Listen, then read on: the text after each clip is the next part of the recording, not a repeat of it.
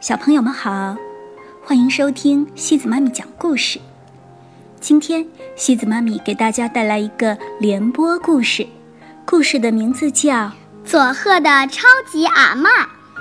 这个故事是由日本的岛田洋七创作的，由陈宝莲翻译。我转到佐贺的小学。佐贺。是以佐贺旧城遗址为中心，北、西、南三面围着护城河，街边分布着县政府、博物馆、美术馆等等，什么都有。我刚到时，惊讶于那极像乡下的景观，但外婆家所在的地方，竟是佐贺的市中心区。而外婆家前面那条被她称为“超级市场”的河，则是多布施江的支流，连着护城河。佐贺旧城的主体建筑已经荡然无存，只剩下旧城门的石墙和门洞。我转学的赤松小学就在旧城遗址上。上学第一天。我穿上表哥送给我的金纽扣制服和那双锃亮的皮鞋，和外婆一起到了学校。结果，眼前所见又让我大吃一惊。广岛因为完全遭到破坏，因此所有的建筑物都是新的，小学也不例外，都是战后新建的现代校舍。可是。在赤松小学，我一进门就被带进了老旧的古怪建筑里。老师和外婆一脸平静，一边闲聊一边走在阴暗的建筑中。我跟在后面，心想：这里真的是小学吗？老师用力拉开教室的门。这里以前是个茶室，里面铺着榻榻米，学生们都跪坐着。我霎时觉得时光倒流到了好几十年前。我很惊讶，大家也很惊讶，都满腹狐疑地看着穿着金纽扣制服的我。这是广岛来的德永昭广君。大家要好好相处啊！老师把我介绍给大家。那时，在佐贺人眼中，广岛是一个大都市，而我那不合时宜的金纽扣制服和皮鞋，看起来就像个装模作样的城市小孩，让他们看不顺眼。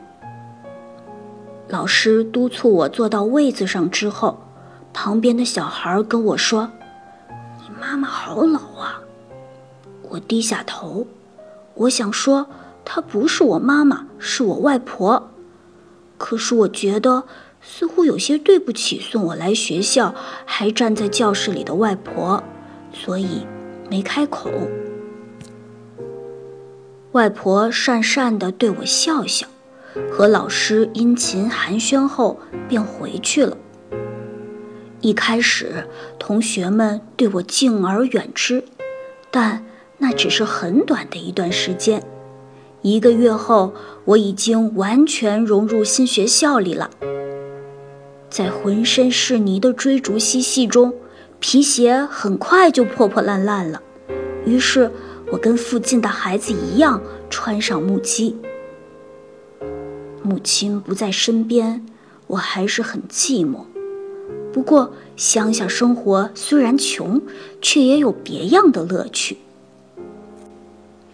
虽然不能去商店买零嘴儿吃，但树上的果实也足够当零食。我在佐贺最先吃到的是朴树果，漆黑的小果子，乍看上去很难吃，但味道酸酸甜甜的，有点像杏子。河边有棵大朴树，树干岔开两根，有个树瘤，让人看了就想爬上去。大伙儿一起爬上去摘树果，果子很小，每个人不吃上几百颗不会饱。我们常常七八个人一起爬上树，攀着树枝，摘了果子就往嘴里送。那是爬树游戏和零食时间融为一体的快乐悠闲的时光。时值秋天，佐贺还产茱萸果、柿子等等，对大城市长大的我来说都是新鲜事儿。当然，这些游戏不需要花钱。爬树，在河边追逐，转眼间一天就过去。玩具也是自制的，我们还会在树上搭建秘密基地，或者做个竹筏到河上划着玩儿。作为材料的木头，要多少有多少，也完全不需要钱。这样的日子简单又快乐，但很快剑道开始流行起来。附近零零星星有几个孩子去道场学剑，我也和附近的野孩子一起偷偷跑去看。那些平常和我们一起满身泥巴追逐奔跑的同伴，在道场里穿着道服，神情肃穆地挥着竹刀。那模样就是没来由的帅，让人动心，也想学剑道。我赶紧跑回家跟外婆说：“阿妈，我今天去看剑道了。”哦，很帅呀。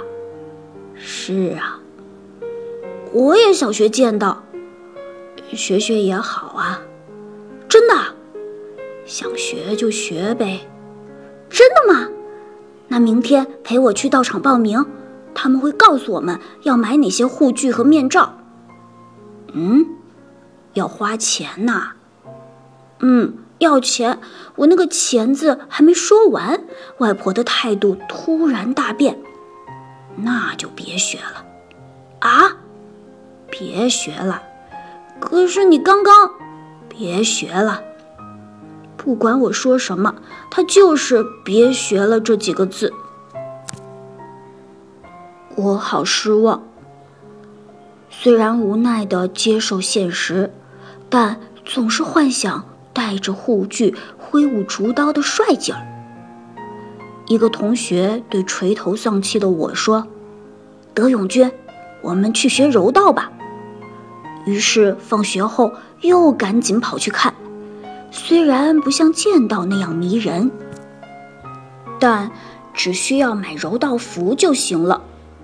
我上气不接下气地跑回家里，缠着外婆，让我学柔道吧，不像剑道那么花钱。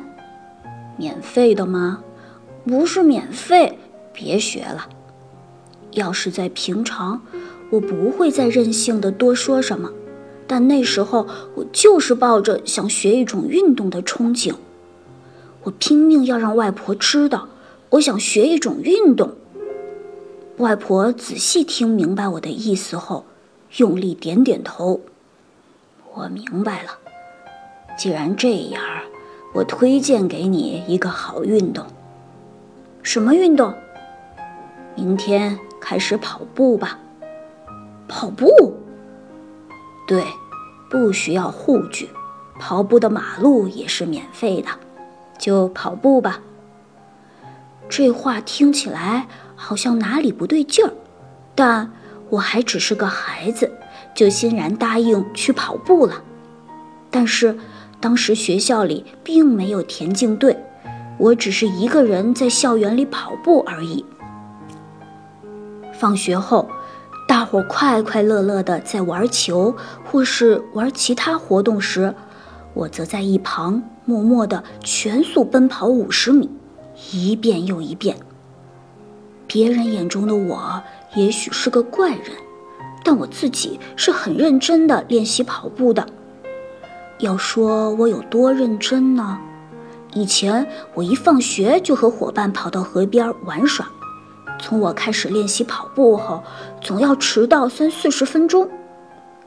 每天就只是跑步，我今天跑得很认真呢。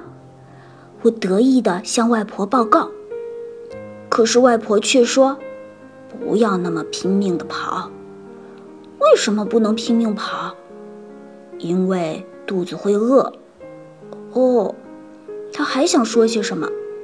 我离开时，他一把拉住我说：“还有，你跑步时穿着鞋子吗？”“是啊。”“傻瓜，要光脚跑，否则鞋子会磨坏的。”但我没听从这两个吩咐，我每天还是拼命的。当然也穿着鞋子继续跑，以树果为零食，自己做玩具，运动也只是跑步，实在是非常简单的穷日子。